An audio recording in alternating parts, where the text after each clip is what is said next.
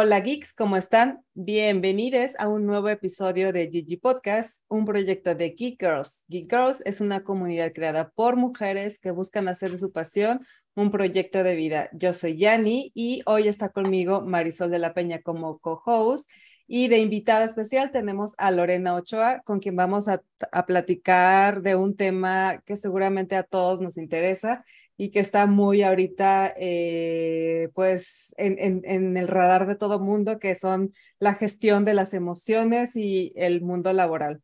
Entonces, bueno, de eso y de muchas otras cosas más que van saliendo ahí en la plática. Pero bueno, antes de comenzar, ya saben que siempre, siempre, siempre queremos agradecerles a ustedes por acompañarnos en un episodio más, por darle likes, por sus comentarios, por su me gusta, por sus aportaciones, por sus feedbacks, por todo eso que nos ayuda a nosotros a crear y mejorar este proyecto. También muchas gracias a nuestros patrocinadores RSS, el lugar en donde puedes eh, hospedar tu proyecto de podcast y gracias a Soho, el lugar en donde puedes encontrar la plataforma para digitalizar tu negocio. Y bueno, ahora sí, a otra cosa importante, recordarles nuestras redes, nos encuentran en todas partes como Geek Girls MX, así como en la comunidad Geek Girls MX. Y bueno, si no se han suscrito a este canal, por favor háganlo y nos ayuda mucho con recomendarlo y darle un like. Bueno, pues ahora sí, muchas gracias y comenzamos. Yani, muchas gracias. Bienvenidas a, a, todas las geeks que vienen a escuchar su dosis semanal de inspiración, eh, que para mí es eso de este podcast. Me encanta que me invites, Yani. Y bueno, pues eh, me toca presentar a, a, nuestra invitada con la que vamos a estar platicando. Lorena Ochoa, ella es licenciada en negocios internacionales con formación en disciplinas como manejo de equipos y liderazgo con distintas certificaciones, entre ellas coaching no directivo y como facilitadora en educación y gestión emocional. Su mayor interés ha sido potenciar particularmente el sentido humano y la integración de equipos de trabajo para desarrollarlos en altos niveles de efectividad. Y actualmente es gerente regional de Chubbs Seguros México con una trayectoria de 25 años en el sector de seguros. Bienvenida, Lorena. Estoy segura que vas a compartirnos muchísimo de tu experiencia y siempre es un gusto tener a una mujer líder en un sector este, con nosotros. Muchas gracias, gracias por la invitación. Estoy muy contenta de venir a platicar con ustedes. Así que aquí a, la orden. ¿De qué les pues gustaría muchas gracias. platicar hoy? Uy, prepárate porque traemos bastantes preguntas y las que salgan de ahí. No, primero agradecerle a Sutiel, que Sutiel nos ayuda a hacer esta, este conecte aquí para platicar con Lorena. Este, y bueno, otra, yo te quiero felicitar porque sé hasta donde tengo, hasta donde alcancé a investigar, que eres la primera mujer eh, ocupando este puesto, gerente eh, regional de CHUP, es la empresa en la que, en la que trabajas. Bueno, en el nivel que estoy, soy la única mujer actualmente a nivel nacional. Sí, Me siento en una mesa larga, larga de muchos hombres. me imagino y quiero que me cuentes cómo es eso. O sea, igual y ya te acostumbraste, igual y para ti es lo normal o igual y no tiene nada de extraño, no sé. Cuéntanos cómo, cómo es esa, esa, esa dinámica. Sabes que cuando tuve esta oportunidad de, de tener esta posición, eh, yo no estaba consciente de eso. La realidad es que los primeros meses me enfoqué a integrar el equipo, que me conocieran. Ya tenía tiempo trabajando en la compañía. Empecé muy chiquita ahí, empecé a los 20 años, entonces conocía perfectamente a la compañía, el equipo. Y la primera vez que, que me cayó el balde de agua y el 20 de dónde estaba fue en la primera junta anual. Eh, viajamos siempre a Monterrey y ahí nos reunimos porque la sede está en Monterrey. Nos reunimos todos los las cabezas de las oficinas a nivel nacional y entro a la sala y veo una mesa en U con puros hombres. Entonces me siento y veo y empiezan a llegar, a llegar, a llegar, cierran la puerta y dije, ah, caray, soy la única mujer. Y en ese momento eh, sí me vino a la cabeza cómo tenía que ser mi comportamiento, porque yo creo que muchas mujeres se pueden eh, identificar conmigo. Eh, somos muy autocríticas, nos gusta como analizarnos qué sí hacer, qué no hacer, cómo comportarnos con los hombres, Entonces, después de esto sí me vino un, un periodo de, pues, de autoconocimiento, de autorreflexión, para identificar cuál iba a ser mi estilo de liderazgo, porque el estilo de liderazgo del hombre generalmente, no siempre, es más, más fuerte, más agresivo. Eh, un hombre cuando llega a esa posición, perdón, no se cuestiona tanto cómo se tiene que comportar, cómo se tiene que vestir, de qué manera va a socializar con personas de un género distinto.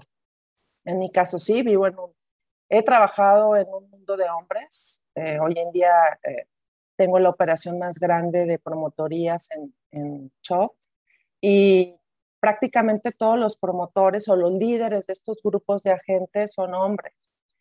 Entonces, eh, sí me llegué a cuestionar mucho cómo, cómo comportarme, porque estoy en el área comercial y yo creo que ustedes lo han escuchado, eh, que los negocios se hacen en comidas, le llaman comidas de negocio, las salidas, que el tequilita y, y todas las amenidades. Exactamente. Entonces, para mí, de, entrada sí me gusta la fiesta, pero no en el trabajo. Entonces, ¿cómo comportarme?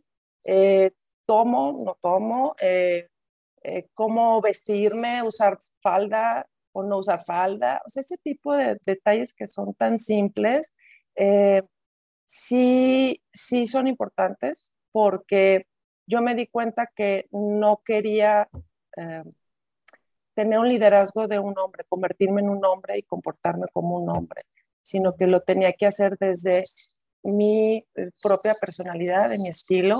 No soy una persona, a pesar de que he estado siempre en el área comercial desde muy pequeñita, desde los 15 años trabajo y siempre he estado en ventas.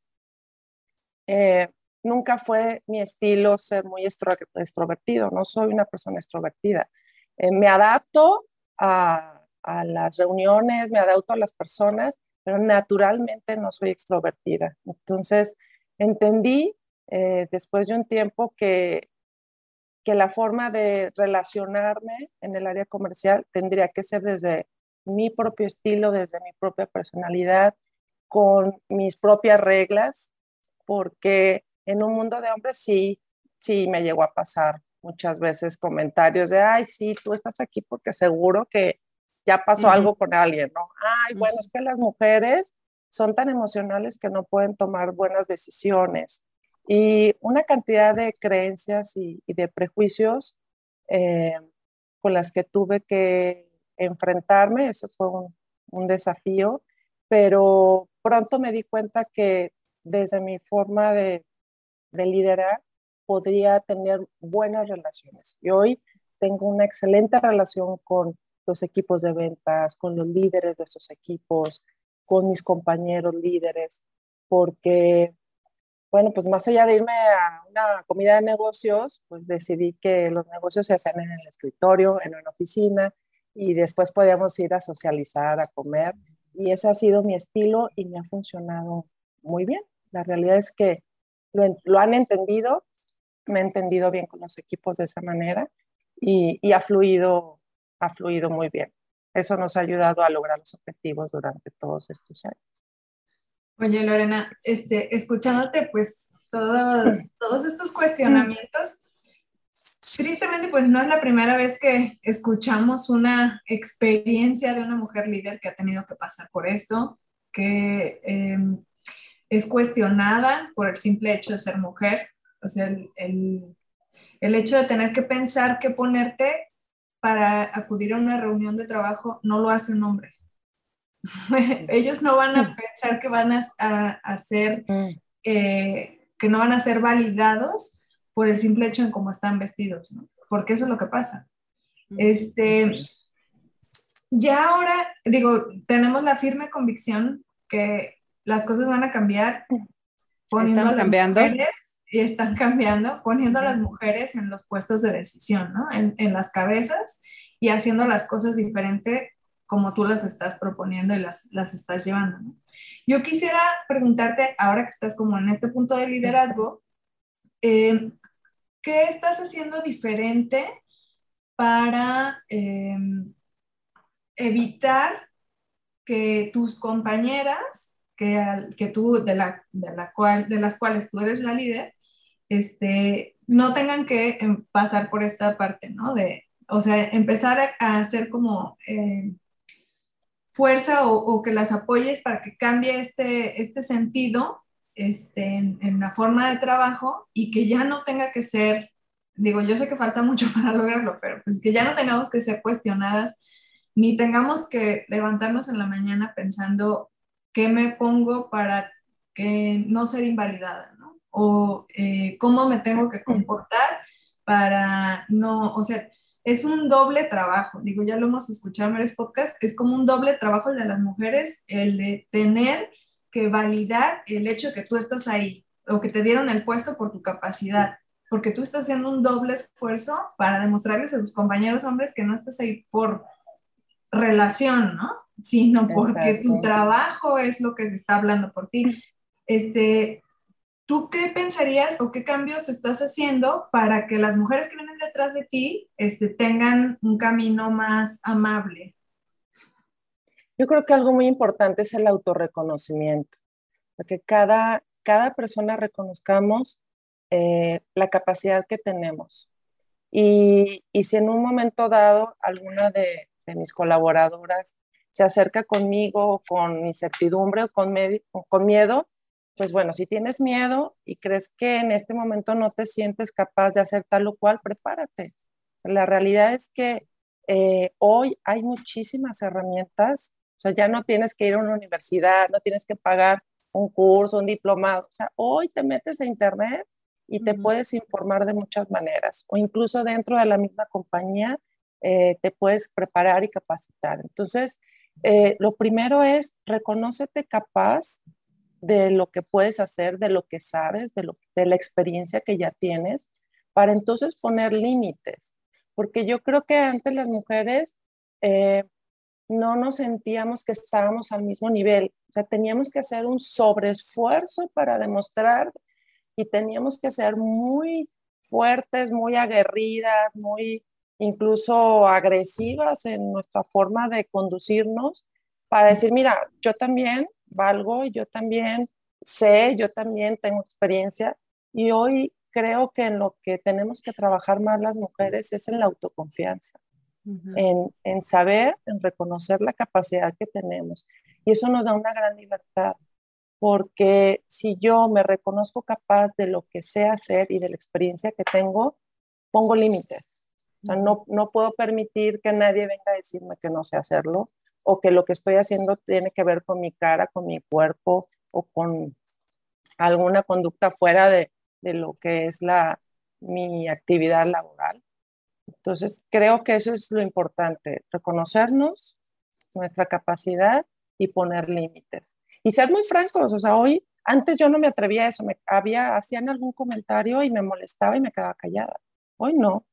Hoy con toda la franqueza y tranquilidad y educación, le digo, ¿sabes qué? Mira, la línea está aquí y esto es trabajo y nos tenemos que conducir de esta manera y al que le guste, que bueno, y al que no, pues... Con la pena. con la pena. Sí. Y, y, no pasa nada, ¿sabes? Al final no pasa nada porque ganas el respeto de los demás porque tú misma te estás respetando, tú misma te estás dando lugar. Y creo que la, la defensa más grande que tenemos las mujeres hoy ante el micromachismo y todas estas situaciones que se han visibilizado cada día más de, la conducta machista es eso, es estar, sentirnos seguras de quiénes somos y de lo que podemos hacer. Ahorita que dices autorreconocimiento, se me hace padrísimo porque es un concepto que ya estamos, hemos estado escuchando en varios podcasts anteriores y creo que es algo que ni siquiera nos atrevíamos a, mencionar antes, ¿no? Y, bueno, me encanta, me encanta porque de verdad es una parte, eh, número uno, que, que sí merecemos.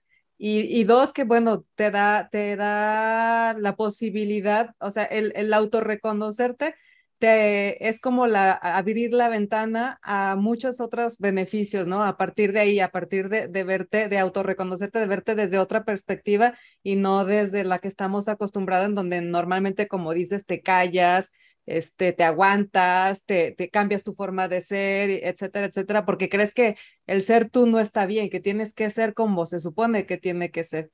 Y yo estaba viendo, este, y era, es uno de los temas que quiero platicar contigo porque veo aquí en tu reseña que tienes varias certificaciones en el área de eh, gestión emocional.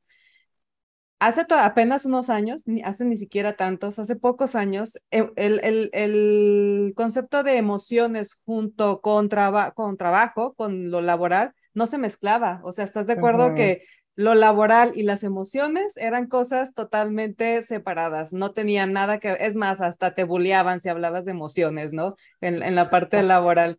Y bueno, emociones es algo que no hablabas todavía años en el tiempo de tus abuelos, ni siquiera hablabas de, de emociones, ¿no?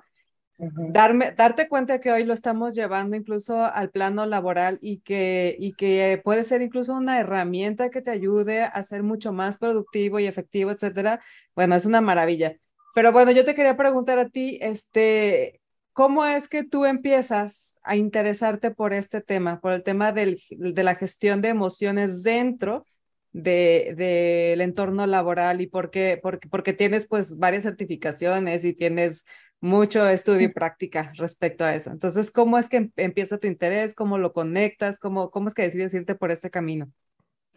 Fíjate que justamente por esto que dices que eh, no podemos separar las emociones eh, de la vida laboral, esto pasa porque somos humanos. O sea, antes te decían, tus problemas déjalos en la puerta, o sea, en cuanto cruces la puerta, déjalos allá afuera. No es posible. O sea, las emociones es una reacción orgánica, o sea, es algo que no puedes ni siquiera controlar. Es químico incluso. Es químico, justamente, e, es, químico. Entonces es algo que no, que surge sin que lo puedas eh, anticipar. y, y, bueno, justo cuando yo estaba en un, en un proceso de, descubrimiento, siempre he tenido esta curiosidad por entender el comportamiento humano, por entenderme a mí misma, por qué y para qué pasan, reacciono de cierta manera. Eh, decidí entrar a un curso, a un entrenamiento para mujeres. Eh, es un entrenamiento de gestión emocional enfocado para mujeres.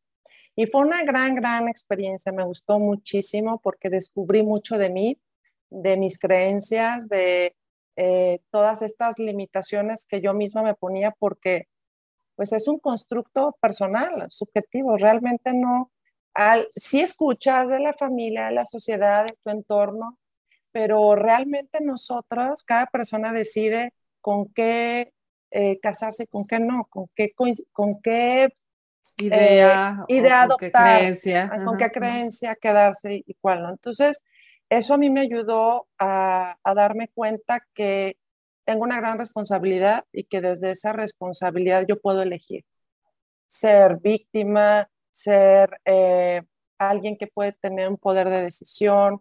Fue un trabajo personal de dos meses que me gustó muchísimo. Y el entrenador, que es Luis Villa, eh, me gustó mucho porque también en, en ese tiempo estaba un poco de moda estos eventos de transformación y que eran como muy confrontativos. Y este, este taller estaba, era muy desde el amor, desde, el, desde la comunidad entre mujeres, de apoyarnos, de ayudarnos.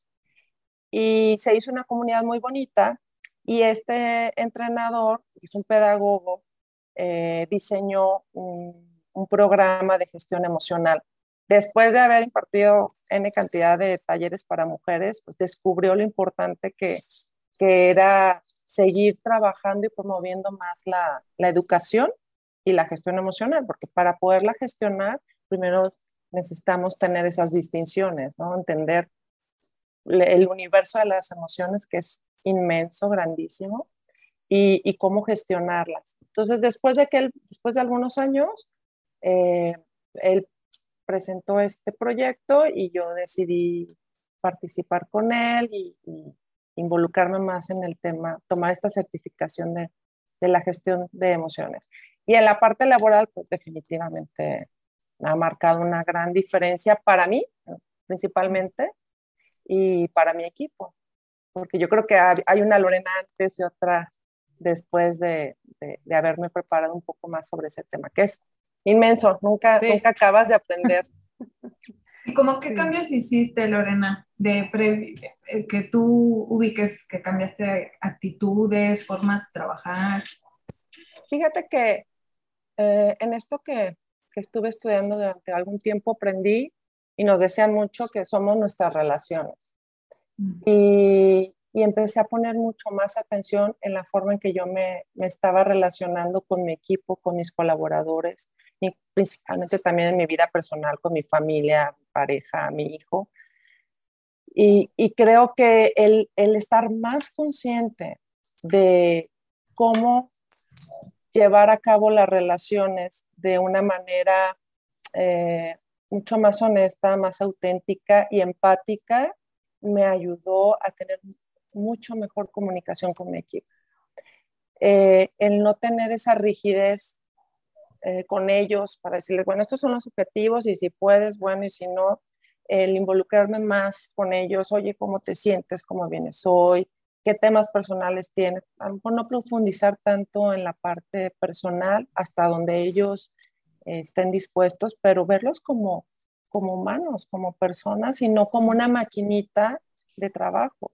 Y entender que cada uno tiene sus propias capacidades, habilidades, experiencia y, poder adecuar al equipo para que cada uno sume su conocimiento y sus habilidades desde su estilo y su forma de ser, respetándolos, porque cada uno puede aportar mucho a un equipo y, fue padrísimo cuando empecé a hacer ese tipo de dinámicas.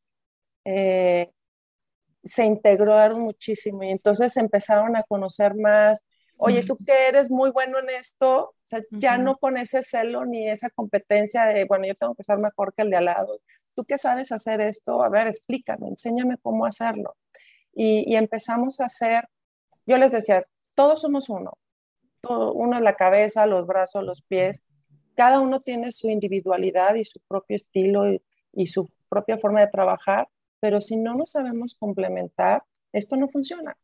O sea, si alguno este, empieza medio a caer, arrastra la carreta. Entonces, todos tenemos que ir al mismo ritmo y si alguno, pues, todos tienen temas de familia, de salud, eh, de relaciones de pareja. Bueno, entonces vamos apoyando y entendiendo que esa parte humana que requiere a lo mejor un espacio para poderse levantar y entre todos nos podemos ayudar.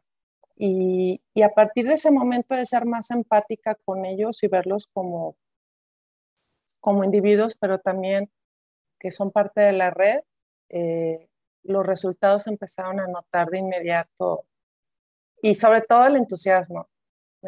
los, los he visto durante todo este tiempo, sobre todo ahora en la pandemia, que fue algo tan, tan duro para todos, el que se apoyaran entre ellos y, y hiciéramos uno fue muy, muy bonito, muy interesante.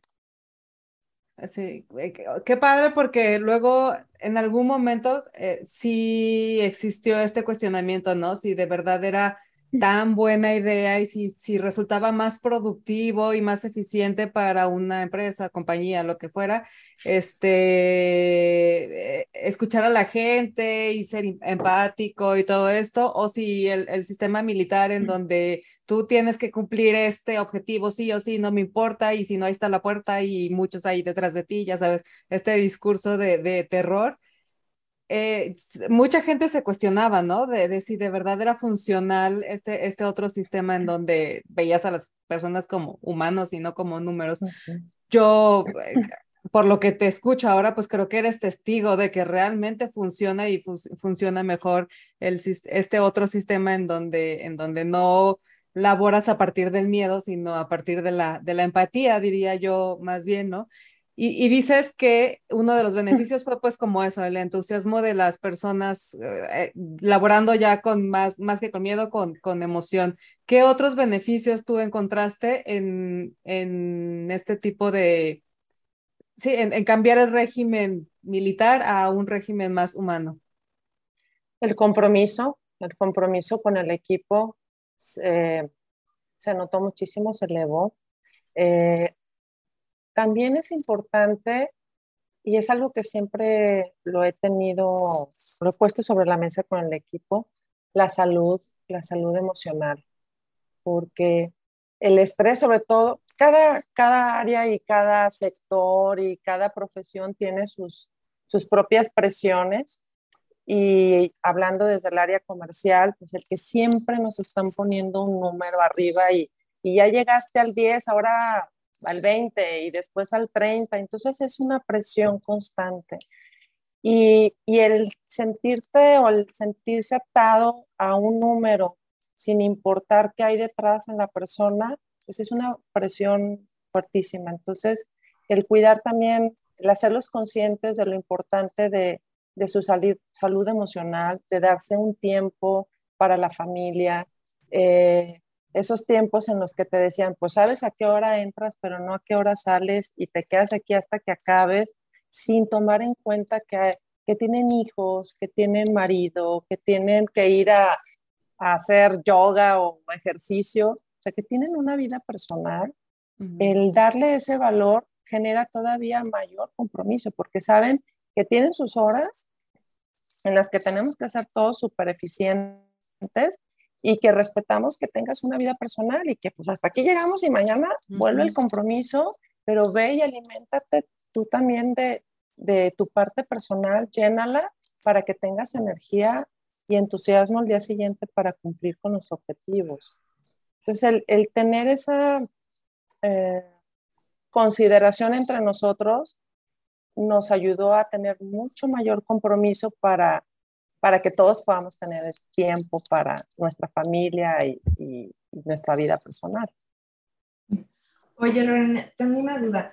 Este, pues muchas veces yo puedo escuchar y decir, ay, no, suena padrísimo, este, sería el ideal que todos este, pudiéramos manejar así nuestros tiempos. Pero eh, a veces las empresas no tienen, no tienen esta filosofía de trabajo. ¿Cómo has negociado eh, esa parte que tú ya te diste cuenta que es importante que en la vida personal de tu equipo de trabajo, este, con la filosofía y las reglas de, una empresa este, o de una institución tan grande, ¿no?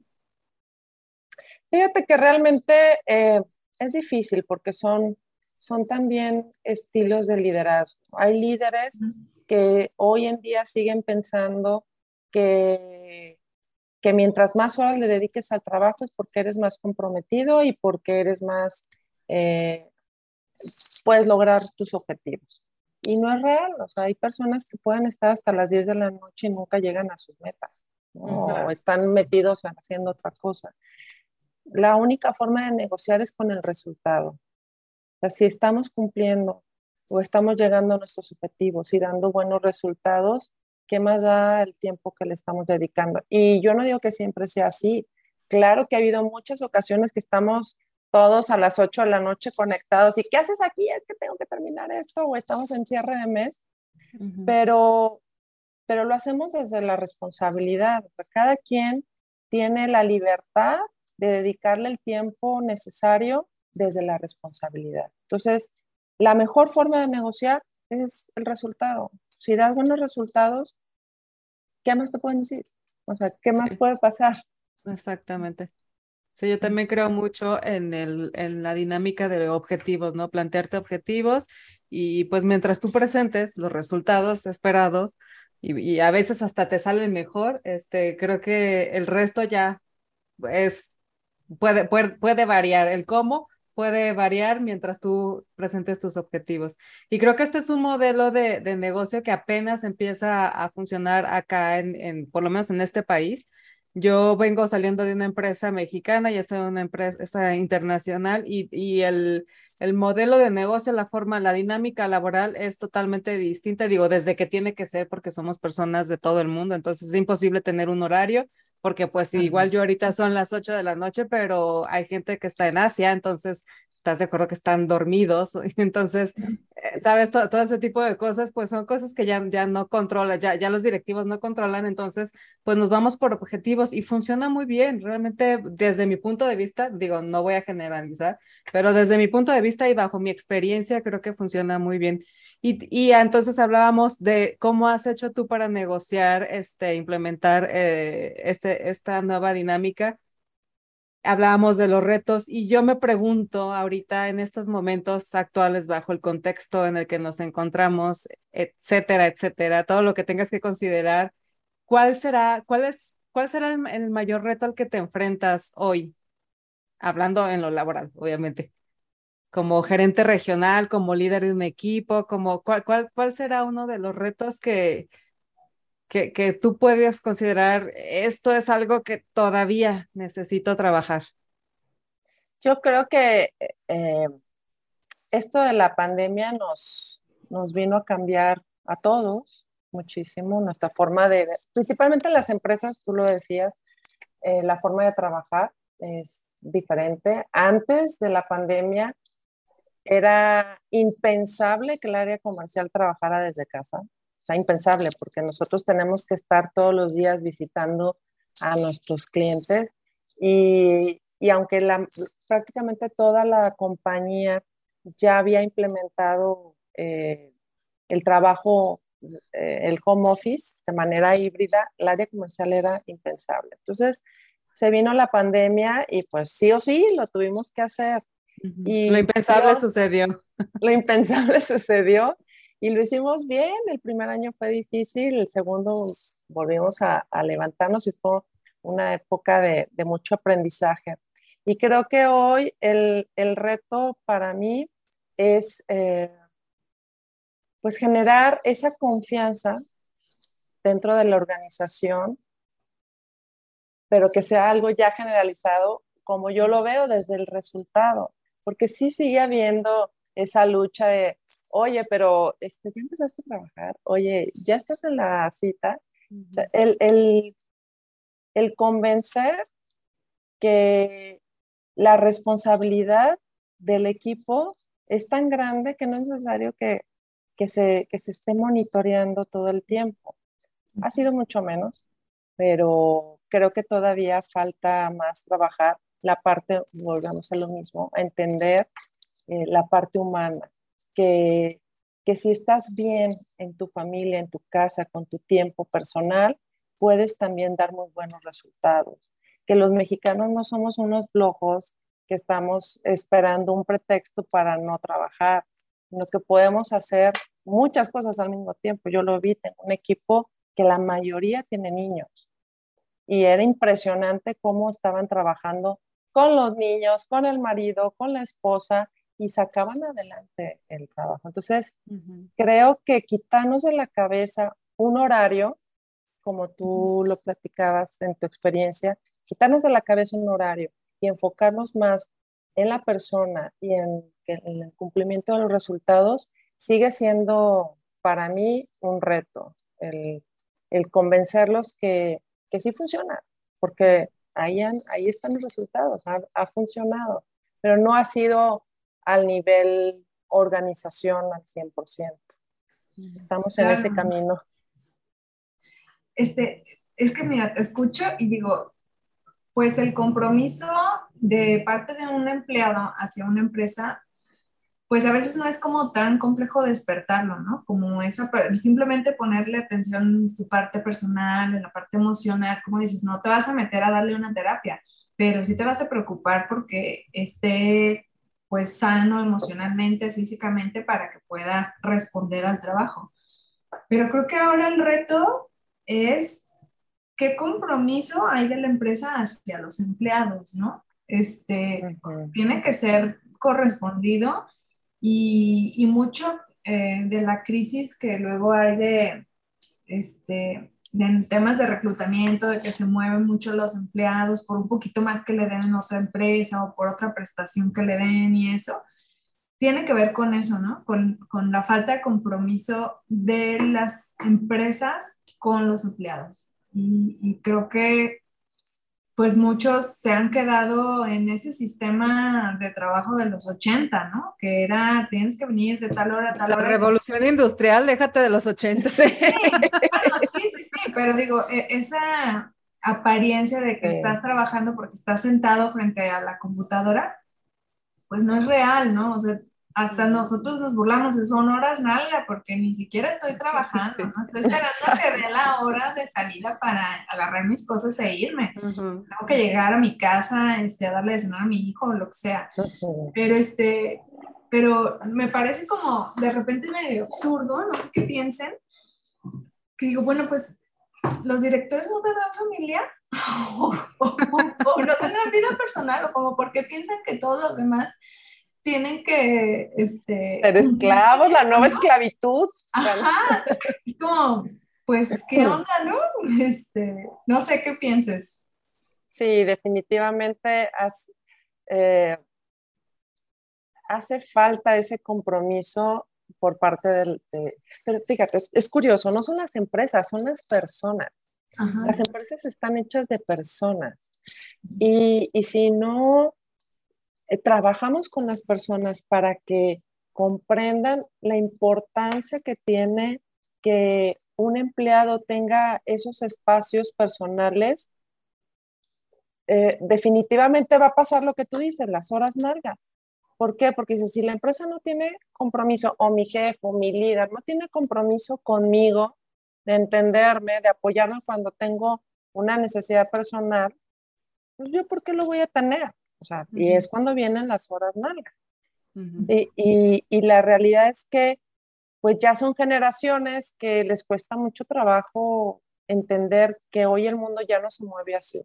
Y los mismos jóvenes nos están empujando porque son los primeros que nos cuestionan de, oye, ¿por qué yo tengo que estar aquí hasta las 7, 8 de la noche? Yo tengo que ir a pasear a mi perro. O sea, hasta eso es importante. Es importante pero es, esto es, volvemos a lo mismo, es, aquí está el resultado, ¿qué más me puedes cuestionar? Si yo encuentro mecanismos que me permitan cumplir con mis objetivos, tú como compañía me tienes que apoyar porque me, yo estoy cumpliendo para lo que me estás pagando.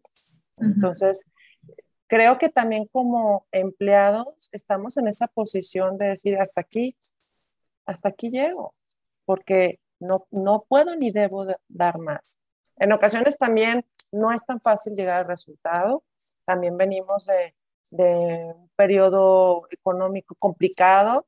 No es tan fácil cumplir las metas, pero pues es general, o sea, no es, no es un tema que tenga que ver con una persona, es un tema económico del país y mundial. Creo que el podernos, el ser directos, el no tener miedo a decir esto es lo que a mí me corresponde. Hoy existe una NOM que, regula, en teoría, las empresas para que cuiden la parte emocional de su, de su gente. O sea, hoy hay algo que como empleados podemos decir, oye, tú no me estás protegiendo en esta parte, o sea, estás, en, estás exigiéndome algo que está fuera de lo que me corresponde como empleado. Yo creo que hoy en día lo, lo, más importante es ser muy directos y ser muy claros no, volvemos a lo mismo, no quedarnos callados con que esto es así y ni modo, así me tocó. No, lo vamos construyendo. Volvemos, te vuelvo a decir, o sea, las empresas está, están hechas de personas. Claro, creo que deberías darles el curso de gestión emocional, pero a los directivos, ¿no? a los que lideran. Es que, digo, mencionaste, mencionaron, pues, tú mencionaste la parte de honestidad desde que nos empezaste a platicar de tu experiencia con, con, la cuestión emocional que te cambió a ti, que fuiste honesta con tu, con tu vida, con lo que sentías y con tus relaciones, ¿no? Y que eso hizo un cambio muy drástico en la manera en la que te, la que te manejabas. Y luego Yanni también hacía como esta parte de la necesidad de ser empático con el otro. Creo que sí, darles el curso a los directivos. y aún así, aún así, este, creo que el sistema poco a poco y a regañadientes y estirones y todo, este, y, casi obligado ahora por la pandemia, pero aún así creo que sí ha habido este, ciertos cambios ahí ya poco a poco se, se empieza a ver. Este, y bueno, pues creo que va a ser, es un proceso que no le, es cuestión de tiempo, porque eventualmente, pues ya, ya digo, las generaciones los jóvenes son los que están marcando la pauta. Al final de cuentas, en, el siguiente, en la siguiente era laboral, pues son ellos los que van a estar ahí liderando, entonces quiero pensar que ya van a traer todas estas, eh, y van a implementar todas estas ideas. Pero ahora me quiero ir del otro lado, porque pues también yo creo que por ahí habrá, se colará, se colará uno que otro que pues eh, utilice estas herramientas y estos recursos más como para a beneficio propio y egoísta. Digo que, que las maluse, porque pues seguramente si hay por ahí todavía existen elementos que por los cuales lamentablemente eh, este eh, pues, existe evidencia con lo que nos pueden argumentar los directivos. No es que ve, o sea, fulanito de tal, este, le das la confianza y, y, no, y no aparece o no sé, qué sé yo siguen existiendo todavía gente que utiliza ese tipo de, de recursos para beneficio propio. ¿Qué haces ahí? ¿Cómo, ¿Cómo manejas ese tipo de situaciones? O sea, si te encuentras un elemento que, que, que, que todos se pusieron la camiseta y sí, este, eh, no pongo horarios, pero entrégame el objetivo, pero tú jamás viste ni el objetivo, ni el horario, ni nada de cierta persona X, o sea, que, que de repente utiliza a favor? Bueno, a mí lo que me funciona es el seguimiento puntual. O sea, no, no, no poner una marcación, pero, pero tomar acciones en el momento adecuado. No esperar a que ya pasó un mes y, oye, fulanito, pues en un mes no cumpliste. O sea, si en una semana yo veo que algo está pasando, tengo comunicación siempre en corto con yo con ellos hablo todos los días y si noto que algo se desbalancea inmediatamente, a ver, está pasando esto, esto, esto, esto, ¿qué podemos hacer? ¿Qué, qué te está pasando? ¿Hay un tema personal que, que estés atendiendo? Y muchas veces pasa eso, que en su vida personal hay alguna situación, ok, entonces, ¿cuánto tiempo necesitas para resolver esa situación personal para que tú te reincorpores y cumplas con esto que en esta semana no se cumplió? Bueno, dame este día o dos días, ok. Y él, pero el día que ya estás aquí de nuevo al 100% es al 100%. Entonces, hacer compromisos en corto, el tener la comunicación en el tiempo, en tiempo y en forma, no esperar a que se haga un problema grande, una crisis, también eh, pues nos da la oportunidad, o a mí me da la oportunidad de tomar acciones. Hasta el momento no me ha pasado con ninguno, afortunadamente, que, que después de varias conversaciones no, no, no dé el resultado. No reacciona, sí. No, no me ha pasado. Pero creo que finalmente yo creo que las personas también necesitamos ser escuchadas. y, y, y, muchas veces el, el que saques el problema o la situación o el conflicto que no necesariamente es personal, puede ser en trabajo, oye, me pasó esta situación con un compañero, con un cliente y estoy estresado, ahora vamos a trabajar en eso. ¿Qué solución? ¿Cómo te sientes? ¿Qué aprendiste de esto? Ok, entonces de esto que aprendiste, ¿qué acciones vas a tomar? Tales. Y a la siguiente semana, ¿qué onda? ¿Cómo te fue? ¿Te funcionó? No, no me funcionó. ¿Qué sí? ¿Qué no? Y hacer un recuento de lo que sí te funciona y de lo que no. Y estar trabajando con ellos en, muy en corto, en una comunicación muy cercana, eh, me ha funcionado muy bien. Además de que se va haciendo un, un lazo de confianza muy padre, eh, que muchas veces ya no necesito yo preguntarles, ya ellos solos me hablan y, y me dicen, oye, traigo esta situación, eh, no sé ahorita cómo resolverla. Muchas veces hemos hecho reuniones con los equipos a ver, fulanito, sultanito y merenganito traen estos temas de trabajo que no hemos podido resolver. ¿Cómo, ¿Cómo los apoyamos? Ah, yo traigo esta idea, yo esta, ok. Bueno, tomamos, compartimos las buenas prácticas, aprendemos de eso y lo implementamos. Y eso pues nos va uniendo muchísimo como equipo. Sí, y bueno, yo quiero pensar que la comunicación es un elemento importante, o sea, y si tuvieras que darnos un, un, consejo, comunicación sería uno de ellos. Y, entiendo que hay varias técnicas de comunicación, o sea, tú, tú podrías recomendarnos, o sea, porque yo he visto, por ejemplo, en mi empresa es desde que una junta diario, pero luego la junta se extiende y, te quita tiempo de trabajo, o a lo mejor una junta cada mes, o a lo mejor tener un one-on-one, o sea, ¿qué tipo de, qué, qué dinámicas de comunicación tú utilizas para mantener este vínculo?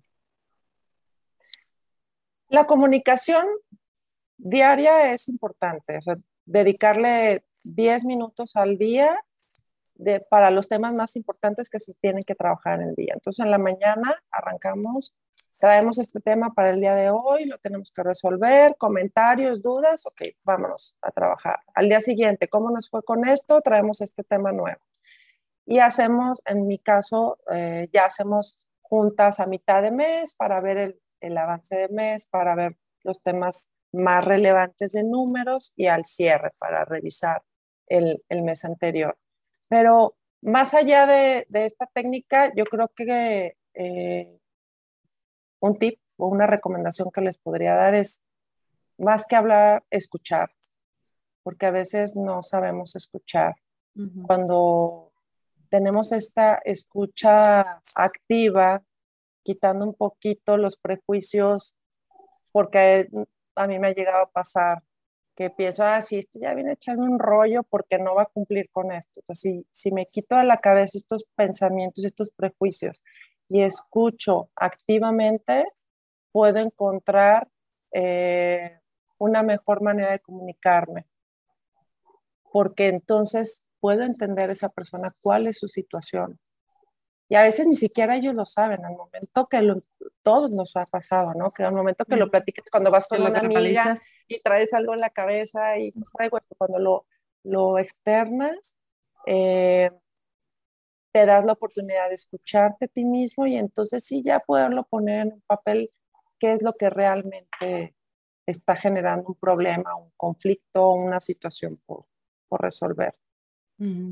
No sé si respondí tu pregunta. Sí, no, sí, sí, perfectamente. Y de hecho es que incluso a veces nos pasa, ¿no? Que cuando, cuando dices, verbalizas las cosas y te escuchas a ti mismo y, y a veces hasta dices, pues ahora que me escucho, igual no es tan grave, ¿no? O sea, ya no suena tan grave, a veces es más lo que los, los pensamientos o, o las, las cosas que tú te haces en la cabeza que lo que es. Y por otro lado, lo que dices de escuchar más que, más que tú hablar, pues a lo mejor este, no te da la solución así o no estás escuchando lo que tú esperabas escuchar porque, como dices, ¿no? Luego a veces nos predisponemos a, a, a, escuchar, ay, ya viene con su rollo, lo que sea.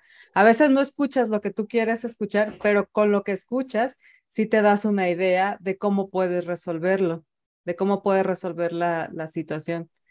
Y, y bueno. La respuesta la tiene cada quien, porque como líder, eh, no es mi trabajo decirles qué hacer, es ayudarlos a encontrar ellos mismos una solución.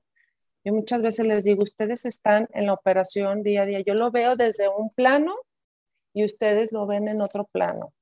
La respuesta siempre la vas a tener tú. A lo mejor te podré decir, oye, ¿y si, y si le sumas esto o esto acá? Pero es una recomendación nada más. La respuesta siempre la tienes y a través del diálogo y de externarlo es cuando también encontramos nosotros mismos la respuesta. Muchas veces nada más los escucho y les pregunto, bueno, ¿y, ¿y qué quieres hacer con eso? Ah, bueno, puedo hacer esto, esto, esto, ok. Estas dos opciones suenan bien, en esta otra, ¿crees que te pueda pasar? Entonces puedo ayudarlos a como encontrar una solución, pero al final la respuesta cada uno la tenemos. No necesitamos que alguien nos diga qué hacer. Muy cierto. Si no, oye, me imaginé como en el archivero de, a ver, la fórmula para el problema de, no, déjame ver, está en el cajón fulanito de tal. Imposible saberlo todo. Imposible saberlo todo.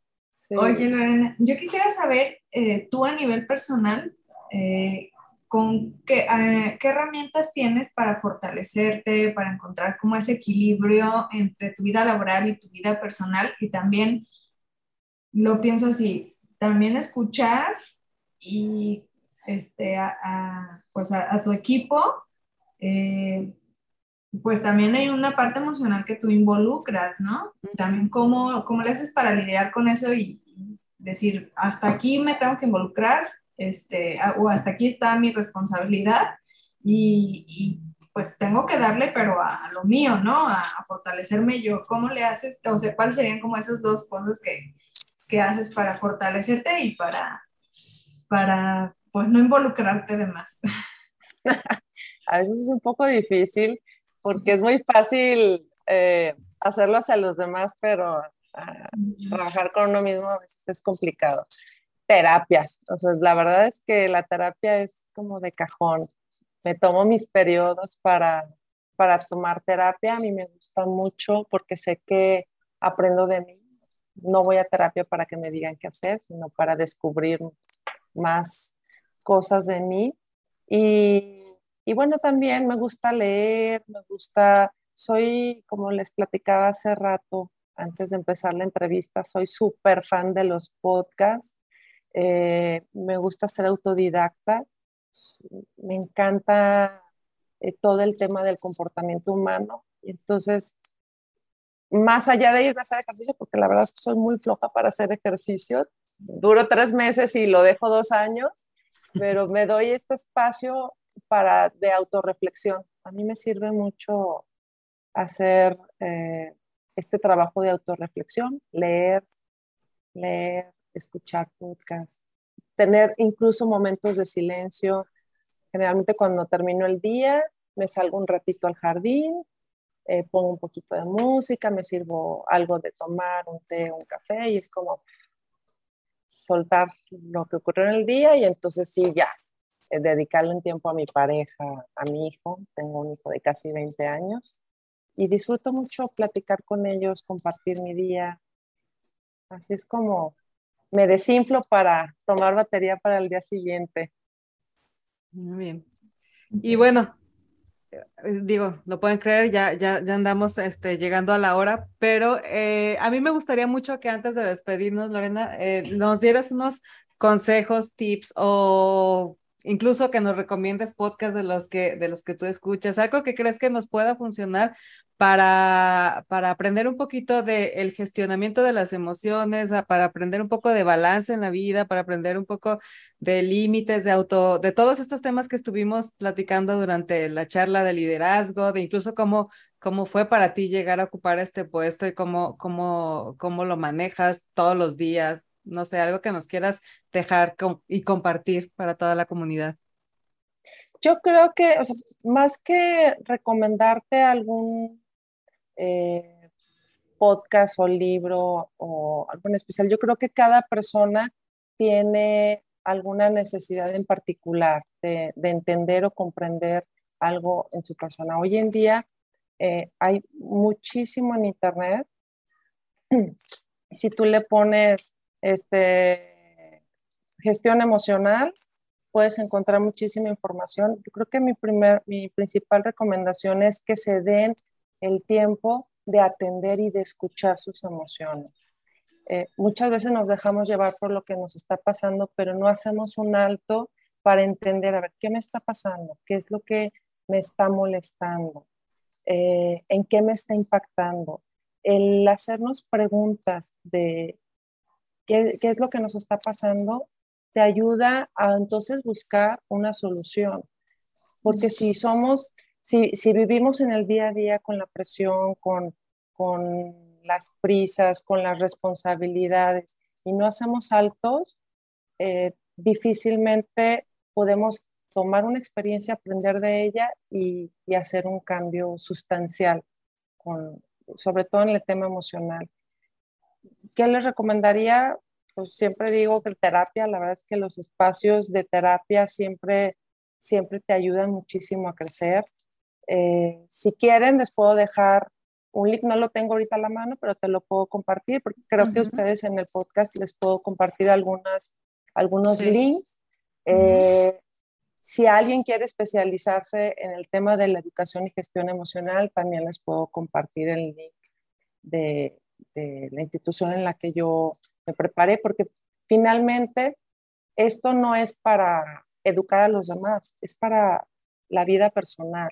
No siempre vas a querer trabajar para los demás y compartirlo con los demás, pero si entiendes y eh, comprendes perfectamente cómo, de dónde vienen tus emociones y el impacto que están teniendo en tu vida y cómo las puedes gestionar, porque esto que dicen de que las, las podemos manejar o controlar es mentira, la realidad es que no, pero podemos entenderlas.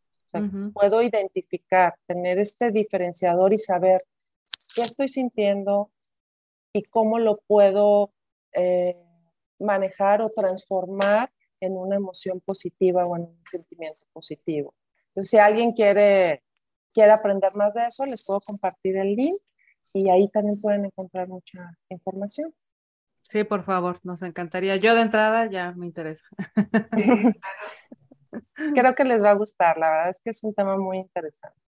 Sí, sí, sí. Digo, yo igual que tú soy fan de los podcasts y de estar eh, descubriendo cosas del autoconocimiento y también he descubierto que eh, el autoconocerte es una, pues yo creo que debería estar de dentro de las disciplinas básicas y desde el primer día, ¿no? Porque eh, hace la diferencia eh, contigo y para con los demás, y no solo lo laboral, o sea, pues en esta ocasión estamos proyectándolo en el aspecto laboral, pero obviamente en tu vida, o sea, hace, hace un, un gran cambio el simple hecho de reconocer tus emociones y saber que, como bien dices, no las puedes controlar porque son reacciones químicas y, y bueno, conlleva mucho, mucho más cosas mucho más profundas, pero sí puedes aprender a lidiar con ellas, a manejarlas o a o, descubrir que hay maneras en las que puedes eh, transformarlas en algo positivo y en que puede resultar menos daños de los que normalmente suceden antes de aprender a gestionarlas. Sí, porque, por ejemplo, la emoción es, tú lo acabas de decir, es una reacción química, pero el sentimiento es cuando esta emoción pasa por la, por la mente. Y entonces ya tienes conciencia de ella. Y es mucho más fácil poderla gestionar si la comprendes. Si puedes identificar, hay momentos en que escuchas a alguien que te dice, pues no sé qué traigo, traigo no sé qué, que quién sabe, porque no le puede poner ni siquiera un nombre. ¿Cómo puedes trabajar en una emoción si no sabes si es tristeza, si es melancolía, si es miedo, si es furia, si es enojo? Porque hay diferencias, o sea, hay niveles desde los más bajos hasta los más altos. Entonces, ¿cómo, puede, cómo podemos trabajar si ni siquiera la puedo identificar? Si me siento mal, pero sentirte que mal que es, estás triste, estás deprimido, estás melancólico. Cuando encuentras y, de, y esta definición y puedes diferenciarla, incluso hasta pierde peso, porque ya la puedes identificar y trabajar. Y creo que eso es muy, muy interesante dedicarle a cierto tiempo, porque pues, somos humanos y nos movemos todo el tiempo desde que abrimos los ojos hasta que nos dormimos. Y sentimos todo el tiempo. Sí. sí. Sí, y, y, sobre todo esto, ¿no? Que como dices, que al pasar por tu mente le puedes, las puedes reinterpretar, o sea, no, no necesariamente tienen que ser algo catastrófico cuando hablamos de tristeza o cuando hablamos de miedo o cuando hablamos de enojo, o sea, que sí hay maneras de canalizarlas, canalizarlas y de reinterpretarlas, pues, o sea, no necesariamente tiene que acabar en un caos. Sí, les puedes dar un resignificado, incluso la tristeza. La tristeza tiene una connotación negativa, pero no siempre la tiene negativa, porque la tristeza te permite contrastar con algo bonito que quisieras tener. Entonces, tú puedes identificar qué te hace falta o qué quisieras tener en ese momento de tristeza para que en otro momento puedas llegar a la satisfacción o a la felicidad. Cada emoción y cada sentimiento tiene una razón de ser y no tenemos por qué evitarla. El entregarte a las emociones te da oportunidad de, de aprender mucho y de dar pasos hacia adelante, hacia algo positivo, algo que quieras, algún sueño que quieras lograr. Sí, simplemente para vivir la vida. Hoy, hoy escuché precisamente algo respecto a la tristeza y, este, y se me hizo bien padre porque dije, bueno, si la dejáramos ver con, con esa definición tan negativa que, que tiene y, y, encontráramos su objetivo, porque como bien dices, tiene un objetivo, y hoy escuchaba que dentro de los objetivos de la tristeza es que, o bueno, una de las características que cuando estás triste, estás, eres más lento, eres más pausado, eh, tu mente está como, deja de atender otras cosas, porque en realidad la tristeza es también es para poner atención en la situación en la que estás, en para, te prepara para soltar lo que tienes que soltar, vas más lento porque las decisiones que tienes que tomar no las puedes tomar tampoco así con, con, con esa velocidad a la que andas también todos los días. O sea, realmente es un, la tristeza más allá de lo que, pues sí, obviamente no es una emoción, un sentimiento padre, pero este, también tiene su, su objetivo que es el de prepararte para, para lo que viene. Para, exactamente, ajá. Sí, y dije, mira, pues qué interesante empezar a verla, pues también desde ahí, digo, no, no, no, no, no voy a negar que no se siente padre estar triste, pero tiene un objetivo al final, ¿no? También reconocerlo a lo mejor disminuye disminuye ese valor negativo. Cuando, te das cuenta de eso y reconoces, estoy triste, y tú ahora que tienes ese eh, concepto diferente de la tristeza, te puedes entregar la tristeza sabiendo que es un momento de preparación para hacer algo diferente, para un cambio, o para dejar ir algo que ya, pues ya no es bueno para ti. Ya no está funcionando en tu vida. O ya no va a estar aunque, aunque quieras. Entonces, el estar consciente de ese momento y entregarte a cada emoción es muy lindo porque es la manera de vivir la vida más plena. le tenemos miedo a las emociones negativas, pero cuando entendemos que hay algo atrás de eso, creo que podemos entregarnos a la vida con mayor conciencia y mayor disfrute, porque hasta un momento triste, de miedo, de furia, de enojo, lo puedes eh, disfrutar, por así decirlo. O por lo menos puedes fluir. Vivir, vivirlo tal cual, o sea, no. Sin tanta resistencia, porque luego es contraproducente, ¿no? El estarte resistiendo también. En tu salud, principalmente. Sí, sí, sí, Así es con las emociones. un, un tema largo y complejo, pero bueno, ahora sí, ya este se nos pasó la hora rapidísimo. Yo creo que ya se nos pasó hasta un poquito más. Pero, este, pues no, primero Marisol, pídele sus redes para que los que nos están escuchando se puedan seguir contactando con ella. Sí, Lorena, ¿cómo eh, te gustaría que los que escuchan este podcast, eh, si tienen alguna duda o quieren este, continuar la conversación contigo, cómo lo pueden hacer en, tus redes sociales, en, por correo electrónico? Yo creo que por correo electrónico. La realidad es de que no soy muy activa en redes sociales. Las tengo privadas y, no, no, las uso mucho, pero por correo electrónico con todo gusto, si quieren pasarme sus datos, yo los contacto. Mi correo es lorena.ochoa.tamarit, con T de torre al final, arroba gmail.com. Muy bien. Muchas gracias. Sí, gracias. Este, ya saben, siempre lo dejamos aquí. Eh, su correo lo vamos a dejar, lo van a encontrar en la descripción de YouTube o de Spotify, de Apple Podcast, donde sea que escuchen el podcast. Y también ese link que nos contaba hace ratito, este, también se lo vamos a, los comparto. Para dejarlo ahí en la descripción. Y pues nada, muchas gracias chicas por acompañarme en este episodio, de verdad muy interesante, como siempre, un montón de aprendizaje, se nos va la hora rapidísimo, es, es una plática bien a gusto. Gracias Marisol por acompañarme de co-host. Gracias Lorena por darnos un poquito de tu tiempo y contarnos de tus experiencias. Eh, ojalá todas las que nos están escuchando eh, lo disfruten tanto como nosotros y le saquen el beneficio que seguramente viene aquí.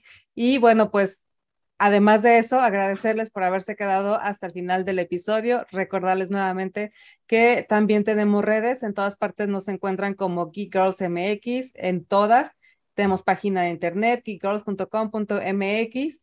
Y pues nada, nos vemos en el siguiente episodio el próximo miércoles. Gracias, bye bye. Muchas gracias. Gracias.